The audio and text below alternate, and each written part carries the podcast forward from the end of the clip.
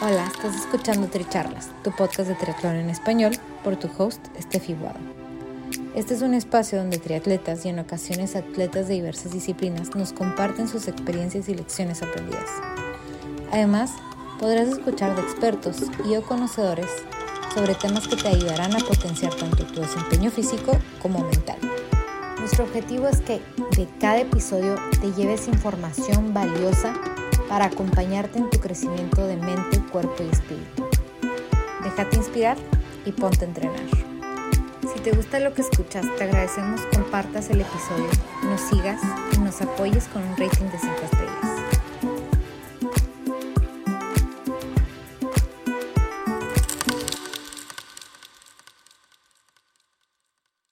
Bienvenidos al episodio 65 de Tricharlas. Yo soy Steffi Wow y nuestra invitada el día de hoy es Paloma Andrade de Oliveira, quien nos comparte sobre el base jump, cómo fue que nació esta pasión para ella y cómo se convirtió en una de las primeras mujeres en hacer algunos de los saltos más altos.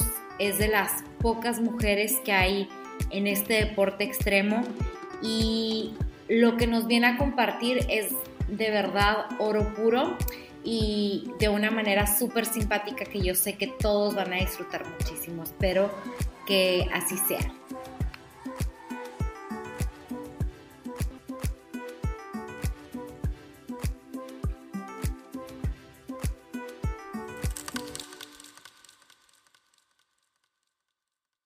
Bienvenidos a Tricharlas. Hoy estoy aquí con Paloma Oliveira, que es de Brasil. Ya tenido un poco de experiencias ya de viviendo en diferentes lugares del mundo y bueno, tiene diferentes facetas de, puedo decir, deportes extremos, ¿no? Este, cuéntanos un poquito sobre, sobre ti, Paloma. Uy, pues la verdad es que es tan raro para mí este perfil. Hay una película que se llama Sunshine Superman y a mí es una de las películas de salto base que más me encanta porque, eh, y por ahí ya digo algo, pero que más me em, sentí empatía con la personaje principal porque era como ese, ¿sabes? Personas que son completamente fuera del arquetípico de lo que se piensa de personas de deportes y de repente se encuentra ahí, ¿no? Y se encuentra ahí porque como, como si fuera una, un llamado de la montaña y de lugares que te llama a hacer algo que te toma por completo, así de pasión. Eh, pues yo era una niña, de niña así, tenía miedo de todo, ¿no? ¿no? De, de, treparme en cosas, así me moría de miedo. Y algún día, pues por un algo del destino, me fui a parar en una zona de paracaidismo. Y de allá, justo en un tiempo que todavía salto base era muy marginal, pero conocí a un instructor o, y a gente que lo estaba haciendo y aquella cosa me llamó tanto que se volvió una pura obsesión, una pasión tremenda. Y pues ahí está, te cuento que este es el deporte que más me mueve en la vida, que es el salto base. Cuéntanos, a ver, ¿Empezaste así? O sea, ¿empezaste en ese momento que los viste? ¿O de ahí nació la curiosidad? ¿Y cuándo fue la primera vez que lo intentaste? O sea, ¿cómo se convirtió en algo de me daba miedo a ahora lo hago? Pues así, bueno, muy raras excepciones, como muy, de verdad conozco la historia de dos personas solamente, pero por lo general para empezar el salto base se empieza en una zona de paracaidismo, Como, porque tienes que tener más es otro deporte, pero así tiene mucha familiaridad con el equipo y con la navegación, como pues, navegar tu equipo, no tu paracaídas. Y yo estaba en Estados Unidos, allá intercambié trabajo por mi curso de, de paracaidismo y allá en Brasil todavía era un poquito marginal, había como muy poca gente más en São Paulo, de donde soy, practicando. Y yo conocía, había escuchado, pero la gente como que hablaba mal, como no, no, no, es muy peligroso, la gente está loca. Y en Estados Unidos, donde yo estaba trabajando para terminar mi curso, trabajaba en la zona de paracaidismo, conocí a un instructor que también era conocido así como el marginal, se llamaba Johnny Nightlife por una razón así se llamaba. Y él era instructor de vaso a la fecha, eso era, uy, 2000, 2005. Eh, y él me hablaba con tanto amor y le hablaba así como que se acababa todo que estaba alrededor. Cuando empezaba a hablar del salto base, sus ojos se cambiaban y le, él era tomado por una sensación que se sentía en su cuerpo, ¿no? yo así, Johnny, me puse mucha curiosidad. Y entonces cuando regresé a Brasil, de curiosidad, un amigo estaba yendo para allá, eh, Paulo Asís, y él, oye, voy a este evento que se llama The Bridge Day. Bridge Day hasta la fecha es el mayor evento de salto base en el mundo. Es el día que una puente en, ay, creo que es North Carolina, en Estados Unidos, la puente se es prohibido pasar caminando, pero un día al año se cierra para coches y está cerrada para que la gente pueda saltar de allá. Y se va como, no sé, mil personas de todo el mundo. Mil personas saltando en un puente, es una cosa loca. Yo me fui con él, pero yo tenía como, no sé, 30 saltos de paracaidismo. Yo estaba así, no, así como, te estás loco, yo no voy. Wow, Steph, no, no sé, es muy difícil describir la sensación, pero ver aquí a gente haciendo eso y cómo regresaban, regresaban temblando así en todos los poros, ¿sabes? Como regresaban, como que, que se no cupieran el propio cuerpo de, de lo que había pasado, así la sensación. Porque es mucha gente, hicieron como las personas con que yo estaba, hicieron como uno o dos saltos a la mente, y yo así, quiero, quiero, necesito hacerlo, ya necesito. Y ellos pues, no, ya, ya acabó, no, necesita como ver con antelación, tener equipo, saber plegar, todo eso. Y regresé a Brasil loca, así completamente loca. Me puse en contacto con Rui Fernández, Neto, Gleison, que eran como los chavos que estaban saltando a la fecha. A la fecha solo habían ellos saltando y eran puros hombres. Y yo así, viso, necesito hacerlo, necesito hacerlo, y ellos así, no, estás loca, tiene 30 saltos, así, estás loca. Y yo así, no, déjame ir, y a toda oportunidad que tenía me iba con una cámara a grabarles, a trepar antena, a invadir edificios, eh, como a ir a montaña, subía, bajaba la montaña, pero estaba con ellos aprendiendo, hasta que un día yo así, no, ya, harta, dame algo. Yo como jaleo un equipo, así, déjame plegar, enséñame, y ellos, no, que no. Entonces un día estaba en una fiesta de paracaidismo y conocí Sabia. Sabia es como uno de los, no sé si existe esa palabra en español, precursores, como los pioneros de Brasil. Él estaba haciendo una demostración de desde un trike, que es como una, un glider con motor, este motor, este avión chiquitito, se llama trike. Y yo le vi caer y así de cercano y yo así no podía hablar y yo sabía, fue la cosa más bonita que ya vi. Él te enseño, encuéntrame el viernes a la puente en Río. Y fui. Y me regaló la mejor cosa de mi vida. Si yo estaba sola con mi sobrina, no bueno, fue toda una historia loca. Fui, yo no sabía si siquiera sobrevivir. Pedí a un amigo que lleva, me llevara en coche y con mi sobrina. Y él, mi amigo se quedó cuidando de mi sobrina. Y nos fuimos a la puente y me pasó el día explicando los conceptos básicos. Y me hizo un tipo de saltos que se llama, que es asistido, que se llama PCA, Pilot Shoot Assistant que significa que yo no hago nada, ¿no? Yo solo tengo que salir y mantener mi pose, que ya es un montón de cosas. Tiene un puente a 60 metros de distancia del piso. Tienes que controlar tu cuerpo, saber dónde estás, navegar tu paracaídas es rápido. Y él me hizo esto y lo bajé y ahí ya cambió mi vida. O sea, lo dices así, o sea, o sea, ¿y, y, y cómo fue ese salto? O sea, como que ya estabas como que, ok, ya traías todo ese tiempo que te estuviste preparando, llegaste ese momento y, y fue como, necesito más de esto en mi vida. Sí, no, me volví así, ya, ya no, no hay vuelta atrás. Y entonces, pues sabía, fue a grabar un documental por todo el Brasil, no tenía tiempo porque hoy día la cosa como todos los deportes, ¿no? Se empieza más como uno que conoce otro, tiene un mentor, no es un instructor, pero la cosa se va cambiando, ¿no? Con el tiempo más gente lo quiere hacer, necesita tener más reglas, más seguridad y hoy día ya hay mucha más información, mucho más conocimiento, hay libros, hay como instructores de verdad, gente que se dedica a tener escuelas a eso. A la fecha no, como esto era 2000 2009, o sea, me tardó cuatro años entre aprender, aprender paracaidismo y empezar a saltar de base para poder como conocer la gente, empezar, eh, y todo era un poquito marginal, o sea, hablaba muy bien, había que conocer la gente, eh, y entonces fue todo ese, este, este, esa ruta, y de allá sí como busqué un instructor que estuviera comprometido a ver como mi dedicación, que sí necesita dedicarse, ¿no?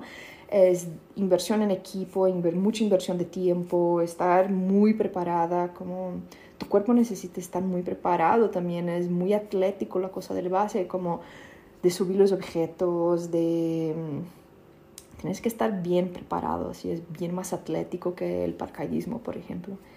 Te demanda pues un montón y entonces encontré a Rui Fernández, con quien sí fue mi mentor y con él fui aprendiendo los poquitos, eh, pues todo la, la ruta de evolución del deporte. Y por ejemplo, ¿tú cómo te entrenas para, para hacer este tipo de cosas? O sea, ¿en qué consiste el entrenamiento de, de una persona que hace base jump? Pues gran parte es una conciencia corporal, así que si te vas por la historia, pues empezó con la gente que saltaba de paracaidismo por, por el equipo, ¿no? Que es muy parecido. Pero hoy día también ganó la atracción a muchos escaladores, porque el, preparo físico que un escalador tiene, por ejemplo, hay como en movimientos de emergencia del paracaídas de base, tienes que jalarlo arriba, entonces tiene que tener fuerza, jalarte, tienes que tener como fuerza de brazos para hacerlo. Tiene que como subir montaña, es el base por Building Antenna Span and Earth, ¿no? Son los objetos clásicos de que se salta, que está fijo al piso, de donde se salta con un paracaídas. Esa es la definición del deporte. Y para subir en ellos muchas de las veces tienes que tener un cuerpo muy bien preparado. Las montañas muchas veces son, si es fácil, hora y media, tres horas de caminada con 9, 12 kilos en la espalda o escalando, así, juntar los dos es la mejor cosa que existe en el mundo, así. Y entonces ganó la atracción de la gente de la escalada, pero para entrenar cómo saltar de un objeto. Todavía no existe un centro atlético de deportistas de base, no existe eso en ninguna parte del mundo. Hay que irse a la montaña, hay que subirse a una antena, hay que ir a un edificio que tenga permiso o no, o sea, hay que irse. Entonces, para que se acerque del entrenamiento, intentas tener tu cuerpo lo más listo posible, hacer mucho paracaidismo porque te da eh, comprensión de tu cuerpo, hay, hay diferencia en el deporte, ¿no? Hay los deportes cuando se salta de lugares bajos y que es caer, mantener, tener buena, rapidísima reacción, y a los lugares más altos de las montañas, cuando empieza a desplazarse, y ahí que se pones ropas especiales, como el tracksuit o el wingsuit, y empieza a desplazarse, y ahí entra la belleza de aprender a volar. Y entonces el paracaidismo te va a ayudar muchísimo en esta parte de aprender a volar, porque tienes que aprender cómo se porta tu cuerpo. Y la escalada te va a mantener con conciencia del cuerpo y también muy bien preparado. Yo diría que son los más cercanos de prepararte. Eh, sí, pero cualquier deporte que te pueda tener como mucha conciencia corporal, muchos bailarines, por ejemplo, estoy segurísima que lo harían muy lindo por las acrobacias o por la posibilidad de conocer todos sus miembros, ¿no? sus cuerpos en el espacio. ¡Wow! O sea, sí, lo, lo, lo, expresas de una manera muy poética. cuando, cuando dices que, o sea, tener conciencia de tu cuerpo en el espacio. o sea, no es cualquier cosa. Este, y es como, o sea, lo, lo interpreto como, como, ok, soy un montañista porque es parte de lo que me entreno. O sea, ahorita estás en España porque vas a ir a escalar montañas, entonces me imagino que es como parte de tu entrenamiento. Sí, sí. Ah, pues yo ando, en los últimos años cambié mucho de, de, Brasil, me fui a México, de México ahora vivo en Berlín y cambiar de país pues te toma la vida, ¿no? Entonces ando un poquito afastada, el año pasado me pude dedicar más, me pasé tres meses en Noruega regresando a la montaña. Ah, este año entre pandemia y otras cosas, lo que más puedo hacer es como hacer o túnel de evento eh, para mantener el cuerpo con comprender lo que es estar expuesto al viento.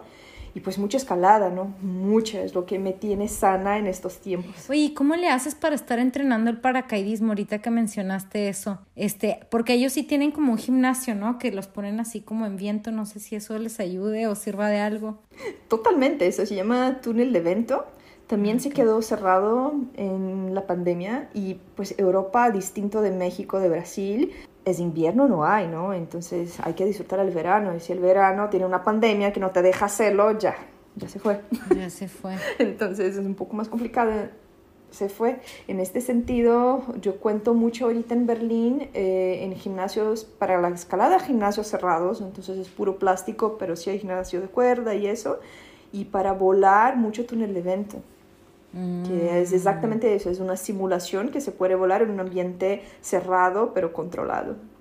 Pero hay cosas que es, bueno, solo estando allá para de verdad, ¿no? Hay como el avión, estar con otros cuerpos, otra gente, navegación, eso no, sí, sí, se cuesta un poquito. Y ahorita, o sea, como lo estabas mencionando, o sea, al principio era como que algo que apenas estaba iniciando, que había muy poca gente, o sea, tú fuiste de las primeras mujeres que empezó en esta trayectoria. ¿Qué podrías decir de eso? ¿Fue difícil? ¿Fue un reto para ti o fue como que una motivación para decir, bueno, a lo mejor si yo empiezo, otras mujeres se unen? La verdad que exactamente cuando empecé, yo andaba tan obsesionada que no es algo que pasó en mi mente así. Yo solo me estaba desesperada cualquiera que me quisiera enseñar así. Fue porque tampoco era mucha gente. En Brasil sabíamos en, en con los dedos de dos manitas sabíamos todos que estaban haciendo en todo Brasil. Eh, así que yo completé mi sigla, eh, que justo fue en México, con un amigo de allá, que se llama El Ponchito, muy buen paracaidista de allá. Así que yo terminé, otras mujeres vinieron. Entonces empezó Patricia Puerto, que es, uff, fue la primera mujer a salir de wingsuit de la montaña solita en Brasil y luego después vino Rita Birindelli y después uh, Julia Botelho. Y entonces la, nosotras cuatro en algún momento hicimos un documental súper bonito, así súper bonito acerca de qué significa ser como esa perspectiva femenina. Pero hasta hoy, y eso la verdad es que es, no, no, logro, no logro saber por qué. Steph, me encantaría saber por qué hasta hoy en Brasil, llevo rato que no vivo allá, pero creo que ahora hay Nicole, uh, Julie Vidotti, Elani, y ya no escuché más de otras mujeres así. Y Julie y Elani como que pararon, Pachi también paró, ahora está como Nick y nadie más. Así, Julia sí se volvió instructora, tiene su propia escuela de base, sí lo llevó, es muy buen atleta, increíble Gita ahora también es instructora de paracaidismo y a veces salta base, pero es algo que de forma que no puedo comprender muy bien porque hay, todavía hay muy pocas mujeres. Cuando nosotros hicimos el programa recibíamos más información y sí escuché de mucha mujer que tenía como, ay, quiero intentar, ¿cómo lo hago? Sentía que sí pudimos poner la cara para que la gente pudiera tomar, como que verse, ¿sabes? Y, y porque éramos tan distintas, yo con esa cara de, de, bibliotecaria que tengo, así como no tengo el perfil de un atleta, pero aún así haciendo, la gente llegaba, se acercaba de mí y yo veo lindo y se decía, ¿tú lo haces? Y yo lo tomaba increíble, que era como, wow, ¿puedo hacerlo? Sí, tú puedes. Y sentía que la gente como por lo menos empezaba, iba a hablar con los instructores, como daba un primer pasito, ¿no? Hay unos temas que creo que son un poco complicados eh, y así es igual, creo que en deportes mm, aún más, más extremos en lo general, que hay un sobrecuidado acerca de ser mujer. Cuando es mujer, la gente tiene un, o dos, ¿no? O total no estímulo o un sobrecuidado absurdo. Nunca es algo como más equilibrado. Y también no está bien, ¿no? Eh, esto dificulta un poco y la otra es muchos celos, porque como la mayoría, como, sí, pues yo, yo, Rita, Julia, las tres saltan en Brasil, todos los otros hombres, como de tres a cada cien. es un, estadísticamente, así, mi esposo es maravilloso y él confía en mí muchísimo, pero la verdad es que no conozco otra persona que sea saltadora base, que es casada o tiene un novio que tampoco es, que no es saltador base. Y cuando lo es también, como muchas historias de muchísimo celo, de como es otro tema, ¿no? Y, y la cosa de la maternidad, mucha gente acaba como es que es un deporte que no hay no te permite no te permite muchos errores. Y cuando necesitas parar por esta ocasión, porque te embarazas, tienes un hijo y ya te pasas nueve meses, un año, dos años aislada, cuesta regresar, ¿no? Si no tiene mucho soporte de la gente alrededor y mucha determinación, sí se complica bastante. Pero aparte de eso, la verdad es que me gustaría mucho poder estimular a más mujeres a hacerlo, porque es un deporte, es la cosa más linda que hay. Y por ejemplo, ahorita, bueno, lo, lo dices muy románticamente, pero ¿cuál, ¿cuál crees que ha sido como que el reto más grande al que te has enfrentado tú como en de esa, de esa primera etapa a la mejor a llegar a hacerlo, ¿no? O sea, como que, no sé si, si tuviste como que tú algunos miedos o te has visto en una situación en la que digas, hoy, bueno, arriesgué mi vida, casi la, vi pasar por mis ojos, o sea, no sé si has tenido alguna experiencia por el estilo. Pues son dos partes, uno es tu cuerpo y el otro es el cuerpo de los otros, ¿no? Yo sí veí muchos amigos partir y eso también pues para la cabeza es tremendo, ¿no? No es fácil perder tus amigos como en esa situación, como te da miedo, te llegas allá después y decir, oye, sí está cerca, ¿no? Sí no es un número, sí puede pasar. Y el otro es eso, cuando pasa en tu cuerpo. y a mí me tocó eh, fracturar mi pie y que la verdad fue mucha suerte, podría haber sido mucho peor. Eh, yo hice un salto con un amigo, Brito, que falleció saltando, pero no fue ese día. Este día él salió y él estaba con wingsuit, yo estaba volando y íbamos a hacer un salto que se llama flyby. Yo abro mi de salto y él pasa volando súper rápido a mi lado, ¿no?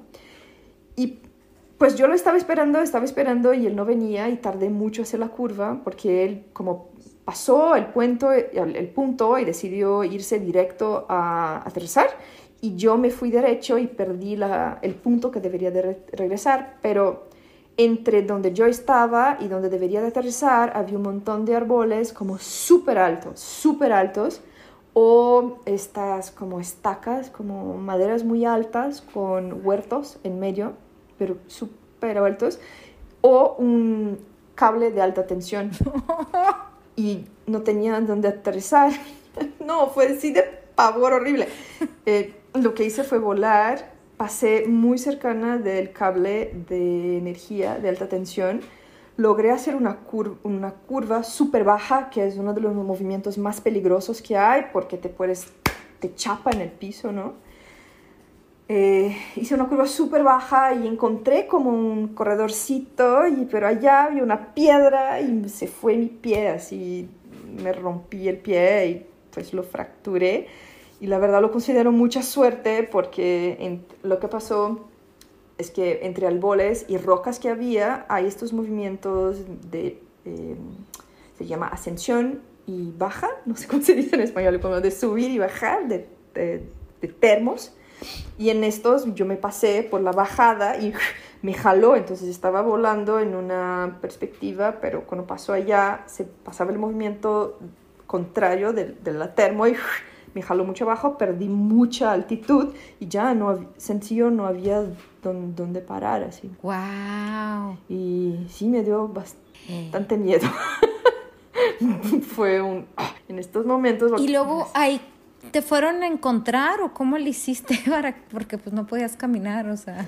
Sí, pues llegaron súper rápido. Yo, yo no estaba lejos, pero bueno, sí estaba lejos de donde debería de haber parado, pero estaba cerca de donde la gente había aparcado los coches.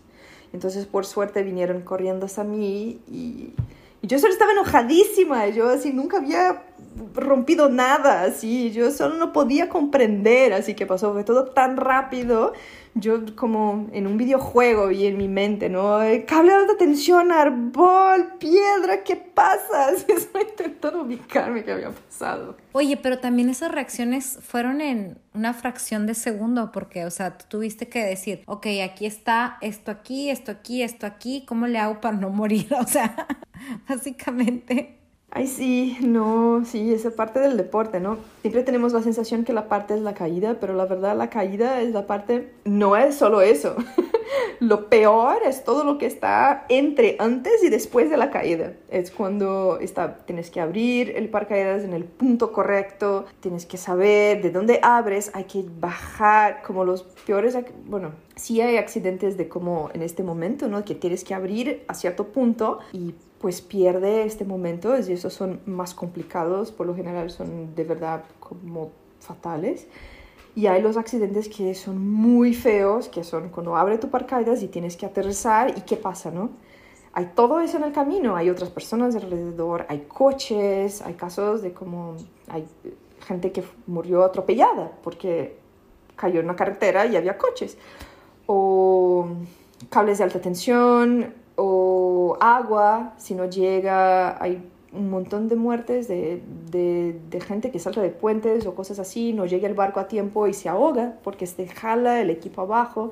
Y entonces cuando planeas un salto no es solamente saltar, pero cómo está tu equipo, cómo lo plegas para específicamente el tipo de salto que lo vas a hacer, dónde vas a aterrizar, creo que es la pregunta más importante, cómo vas a salir de allá. Hay lugares bellísimos de Brasil que dices, esta piedra es perfecta, pero te tardaría siete días caminando a salir, que es pura selva. Así que no es el puro impulso, ¿no? De saber, ya voy, no.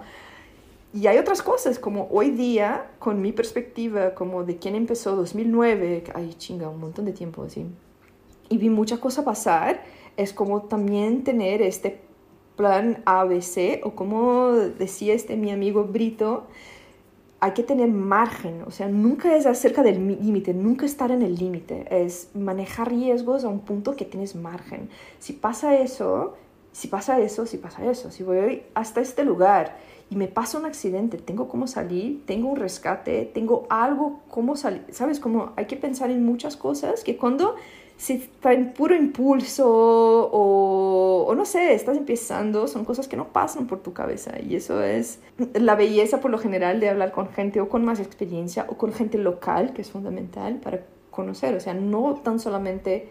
Y eso para mí es una de las cosas más bonitas del salto base, es que por lo general estás en, en una comunicación con la gente local, se generan como pequeñas familias por los lugares donde, donde pasan, que la gente te da tanto soporte, pero sin esa gente no hay el deporte. Gente que te va a enseñar acerca de las, no sé, serpientes, de las cosas muy locales que tienes que conocer, o mismo de cómo viene una nube y la, eh, la micrometeorología de cada espacio, tienes que hablar con la gente local.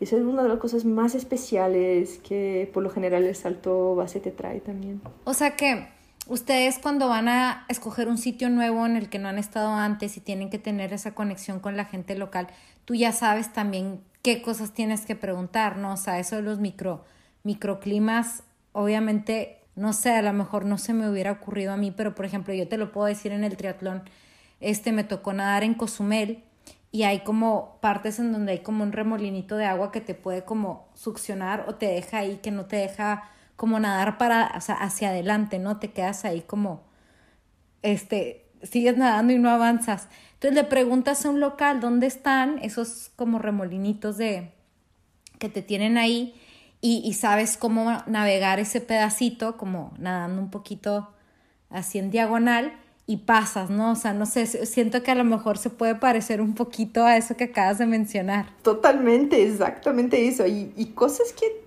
pues no tienes idea, ¿no? De qué pasa, es como hasta cosa de, de estar, hay que estar muy conectado con el ambiente, qué tipos de, de bichos, si de plantas, hay plantas que tienen mucho como veneno, que te pueden herir, de verdad, ¿no? Eh, y no es solo, especialmente con las montañas, con la ciudad, tú más o menos ya sabes, ¿no? Como, sí, como ciudad, lugares más urbanos, más o menos ya sabes, pero principalmente cuando te vas a la montaña, que para mí es el objeto más especial, justo porque tienes que tener esta, esa conexión con, con el lugar, hay muchos de esos detallitos. En Noruega, por ejemplo, ¡oh! es un frío, un frío así, y te baja la temperatura de la nada. Entonces, sí o sí, tienes que ir con ropa prueba de agua, guantes, eh, un montón de cosas pequeñitas que si tú no sabes es muy difícil, como en Cabrito, en Brasil, hay, hay serpientes, es real. Entonces, así que no quieres estar solo a indicar sonido a distancia, esas cositas que pues es la diferencia de ponerte en una situación desnecesariamente de mucho riesgo sí o no, ¿no? De salir y estar más bien preparado. Y por ejemplo, si una persona te, te dice ahorita, ah, yo quisiera hacer lo que tú haces, ¿qué, qué le recomendarías? ¿Cuál sería como tu primer este, consejo de, de qué hacer? Ay, pues la primera cosa es, creo que encontrar la mejor instrucción. Te va a poner toda la diferencia si tienes a alguien que te pueda de verdad traer toda esa sabiduría, ese conocimiento.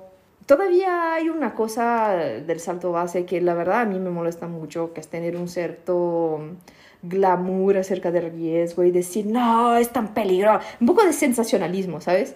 De las notas de la prensa roja, así, es un poquito eso. La verdad para mí, como no, me gusta mucho el speech, me gusta más... para mí siempre tuvo que ver algo con algo muy espiritual, que es muy de puro conocimiento. Para mí siempre tuvo más este carácter. Y entonces mucha gente a lo mejor como busca gente que sabe un poquito, pero tú cuando estás empezando no sabes qué qué poquito, qué mucho sabe esta persona, ¿no? Y muchas veces es tan poquito que va a poner las dos personas en riesgo. Hoy día, como con todo adelanto que ya tenemos, sí hay personas muy capaces de poder enseñarte y entonces buscar en las comunidades como tres, cuatro opiniones de, buen, de buena instrucción, gente que tiene como no solamente está en la tele o que salió, ay, te vi en la tele, como no solamente eso, pero que de verdad la gente confíe, o si ya dio instrucción, hablar con la gente que aprendió y observar cómo va esa gente, si se pone en riesgo o si la gente está muy bien preparada, si ya como tiene mucha autonomía porque le pasó el conocimiento necesario. Entonces creo que la instrucción te va... Y la gente que empieza hoy, te lo juro, como Julia tiene su escuela, ella, sin duda, ella y su esposo, eh, que es de Estados Unidos, se llama Scotty Bob, y ella tiene una escuela que se llama The Bobs. Sin duda, sí son uno de los mejores del mundo los dos. No son los únicos, pero son muy buenos. Y te lo juro que los alumnos que empiezan con ellos, wow, son mejores que yo en una semana, así. Porque le pasan todo el conocimiento de una forma muy segura.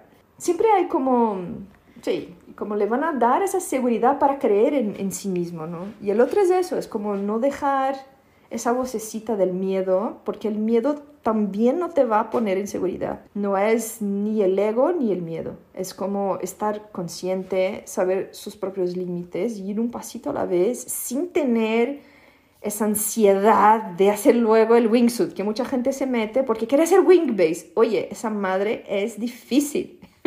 Lleva tiempo y mucho, mucha hora vuelo. Mucha. Así que como no llegar con esa ansiedad y como disfrutar el camino es despacito pero sólido, ¿no? Salir bien, conciencia corporal, una, dos, tres, veinte veces el mismo salto, mismo exit. Comprende cómo tu cuerpo cambia con el vento, con la temperatura. Este te va a ganar muchos caminos a frente así. ¡Wow!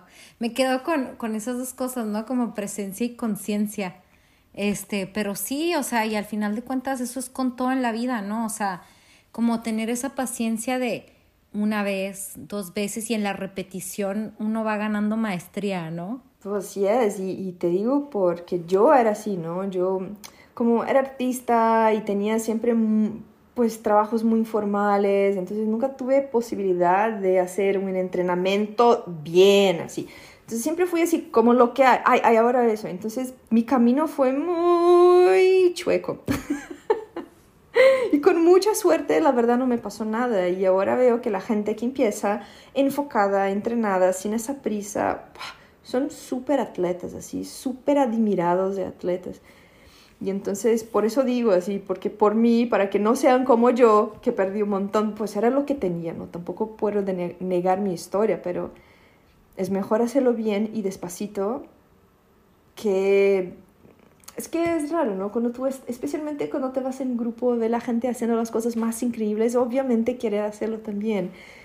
Y lo más difícil de este deporte, creo que lo más, más difícil, aún más que volar, que ya es la cosa súper difícil, es saber controlar esa ansiedad y ese ego, como esa vanidad de saber decir no, no es mi tiempo. Y eso también es esta línea muy delgadita entre qué es miedo y qué es conciencia de lo que está haciendo. Es muy difícil. Esa línea es como, es siempre una pelea así entre los dos.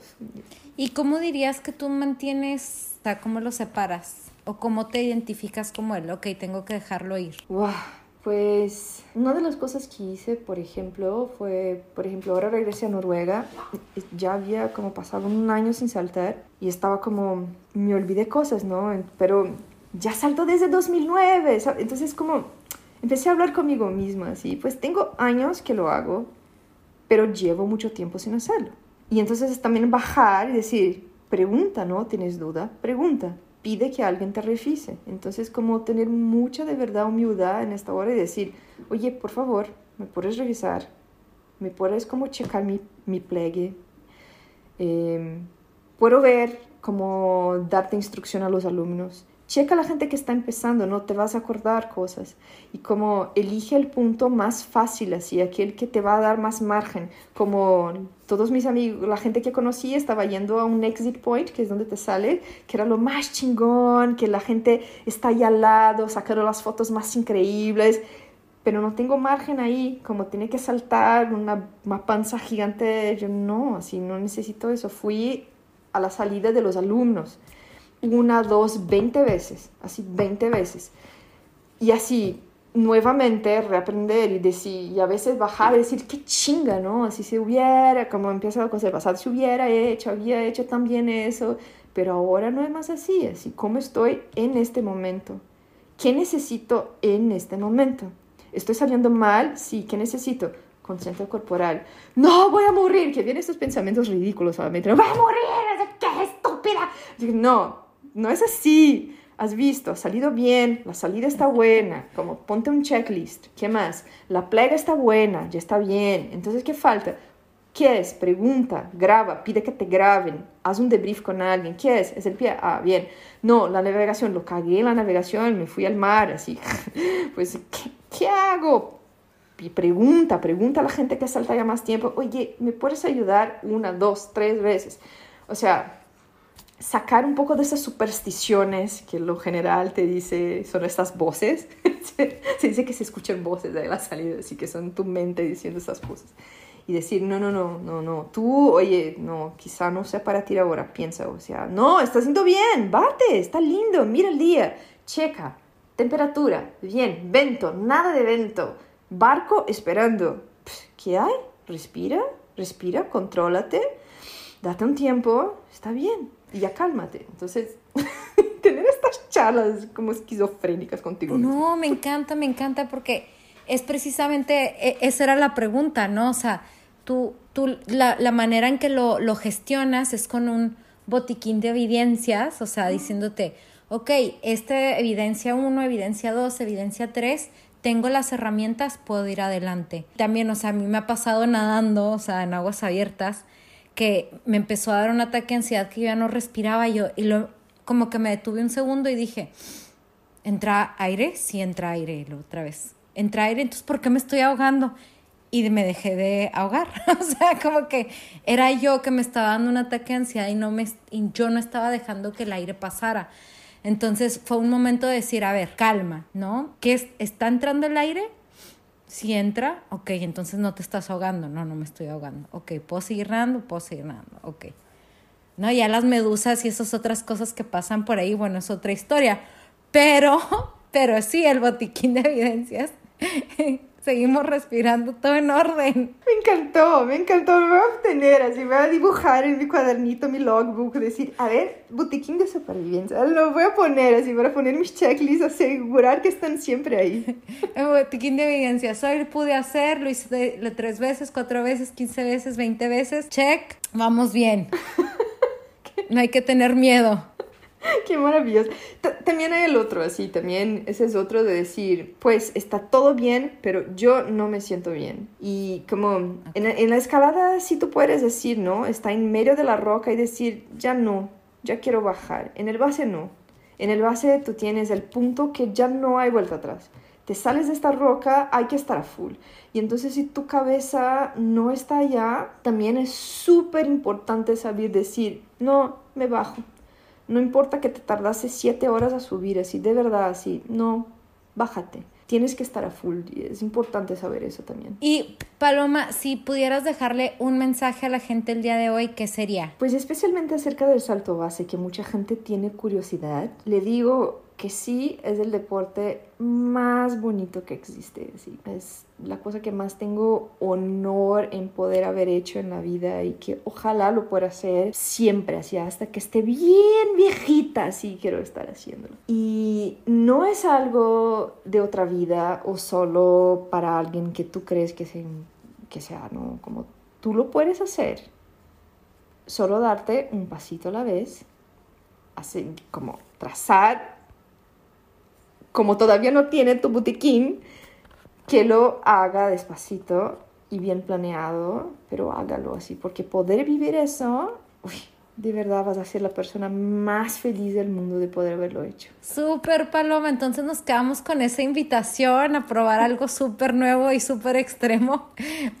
que bueno, para ti ya es un estilo de vida. Este, muchísimas gracias por tu tiempo. Esperemos que todos disfruten nuestra charla. Gracias a ti y a todos que están escuchando. Yay, gracias. Gracias por ser parte de esta comunidad de atletas inspirando atletas.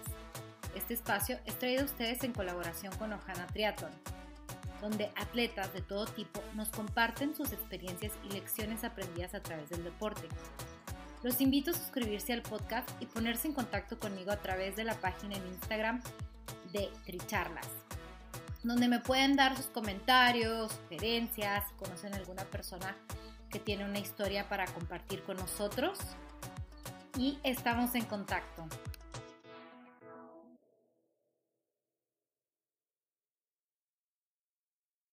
Gracias por ser parte de esta comunidad de atletas inspirando atletas.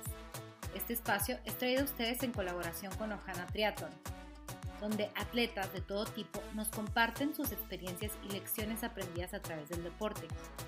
Los invito a suscribirse al podcast y ponerse en contacto conmigo a través de la página en Instagram de Tricharlas donde me pueden dar sus comentarios, sugerencias, si conocen alguna persona que tiene una historia para compartir con nosotros. Y estamos en contacto.